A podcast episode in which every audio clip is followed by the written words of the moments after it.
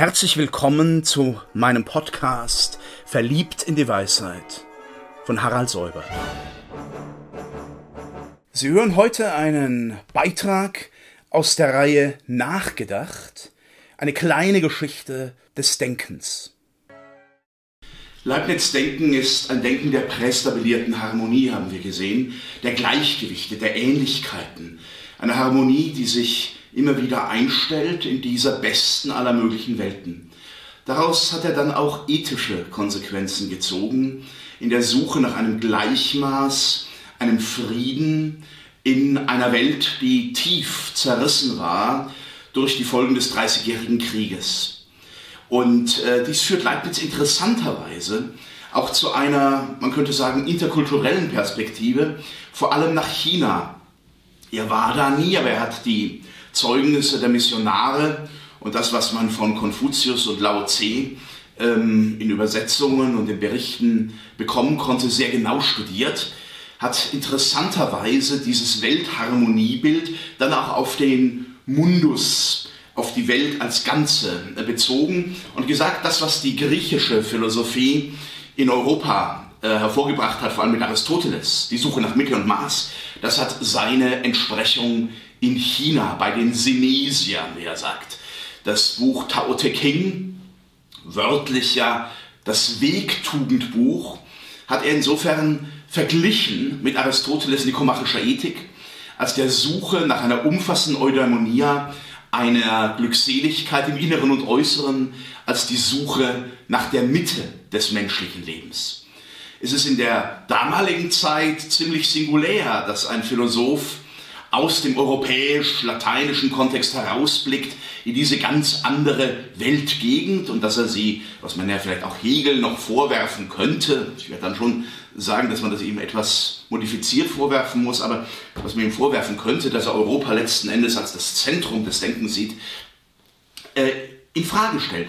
Äh, Leibniz ist der Auffassung, die Gegenküste Europas, dieser ferne Osten, ist an Weisheit uns gleichgerichtet, gleichgeordnet.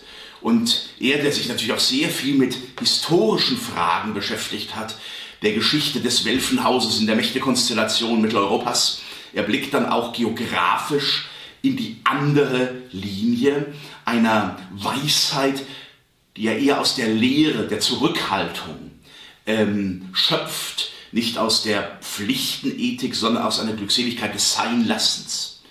Das gehört also auch zum großen Vermächtnis dieses Weltgenies, das immer wieder Verbindungen hergestellt hat. Sie können eigentlich in der Philosophie auch unterscheiden zwischen Philosophen, die sehr stark die Distinktion, die Trennung machen. Das hat ja immer auch einen gewissen Reiz, weil man dann sagt, ja, jetzt beginnt etwas Neues, jetzt ist ein neuer Aufbruch da. Und solchen, die die großen Synthesen, Harmonien suchen. Leibniz war auf jeden Fall einer der Letzteren. Und ähm, Leibniz hat, ich habe das wohl schon gesagt, ähm, ja auch die Naturwissenschaft seiner Zeit, diese großen Innovationen mit der alten Teleologie, der Zweckbindung bei der antiken Philosophie zu verbinden versucht.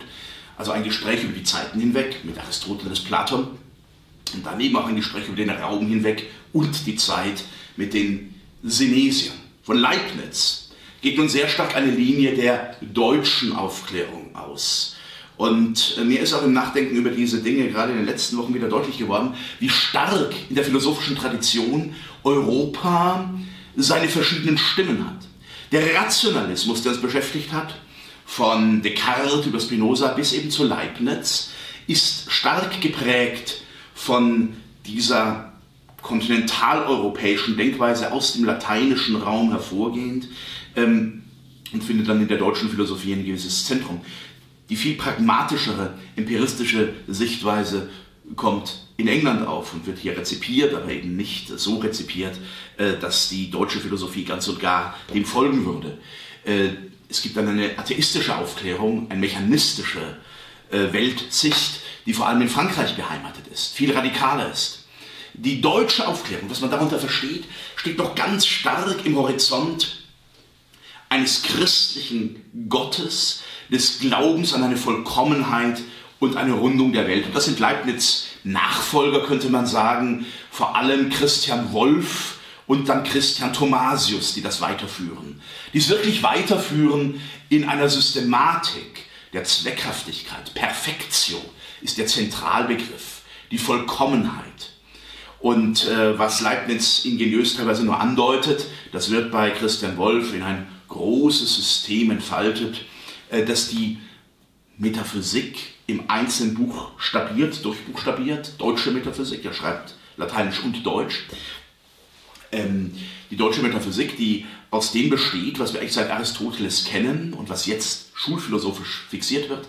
Metaphysica generalis, das ist die Lehre vor allem von Gott, die rationale Theologie, aber dann auch die Psychologie, die rationale Seelenlehre und es ist die Frage nach der Freiheit des Menschen. Sie werden sehen, dass das genau die Elemente sind, Metaphysica äh, Speziales, äh, die Kant aufnimmt in seiner Kritik der reinen Vernunft, die Kant durch das Nadelöhr der Kritik hindurch führt.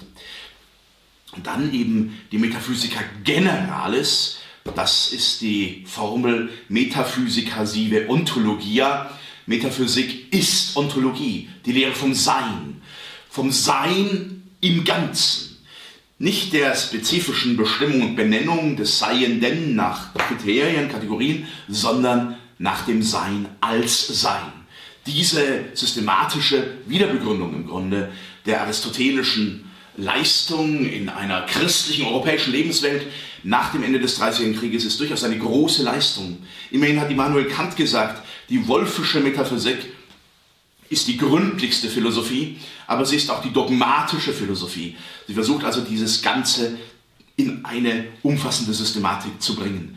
Fast noch spannender ist die äh, praktische Philosophie, die sich dem anschließt. Weil in dieser praktischen Philosophie, in einer, ich glaube, fast unerreichten äh, Differenziertheit, Pflichten und Rechte des Menschen zusammengedacht werden, Glückseligkeit und Pflichterfüllung zusammengedacht wird. Ähm, die Pflichtenethik nennt man ja auch bis heute die ontische Ethik von Todeon, die Pflicht. Und die Glückseligkeitsethik wäre eine eudaimonistische Ethik. Das wird verbunden. Der Mensch wird, und da mache ich Ihnen vielleicht etwas klar, wie differenziert das gesehen wird, als sittliches Wesen und als sinnliches Wesen gesehen. Immer in beiden Horizonten. Er wird als Einzelner gesehen und er wird als gemeinschaftliches Wesen gesehen. Und dann wird buchstabiert, was sind seine Rechte, was sind seine Glückserwartungen, könnte man auch sagen, und was sind seine Pflichten. Und das wieder in der Differenziertheit als sinnliches Wesen und als ein geistiges Wesen.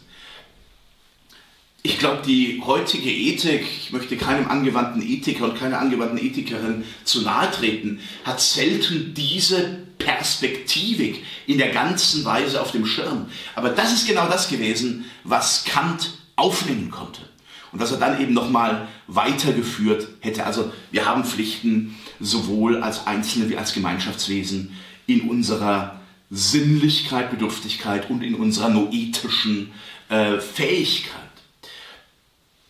Dabei ist leitend die goldene Regel, die nicht nur negativ formuliert wird, wie sehr häufig in unseren Sprichwörtlichkeiten geschieht, was du nicht willst, dass man dir tue, oder auch quäle nie ein Tier zum Scherz, denn es fühlt wie du den Schmerz. Das sind so Dinge, die man hoffentlich von seiner Großmutter, ich habe es von meiner Großmutter gehört, die man von seinen Eltern, seinen Großeltern hört. Äh, daraus kann aber wirklich eine sehr realistische und zugleich tiefe Moralphilosophie gewonnen werden. Und zwar vor allem dann, wenn man das Negative immer auf ein positives Passepartout bringt.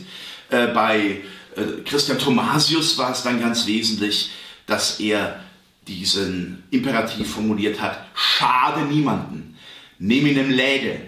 Und er formuliert das schon als eine Art Maxime.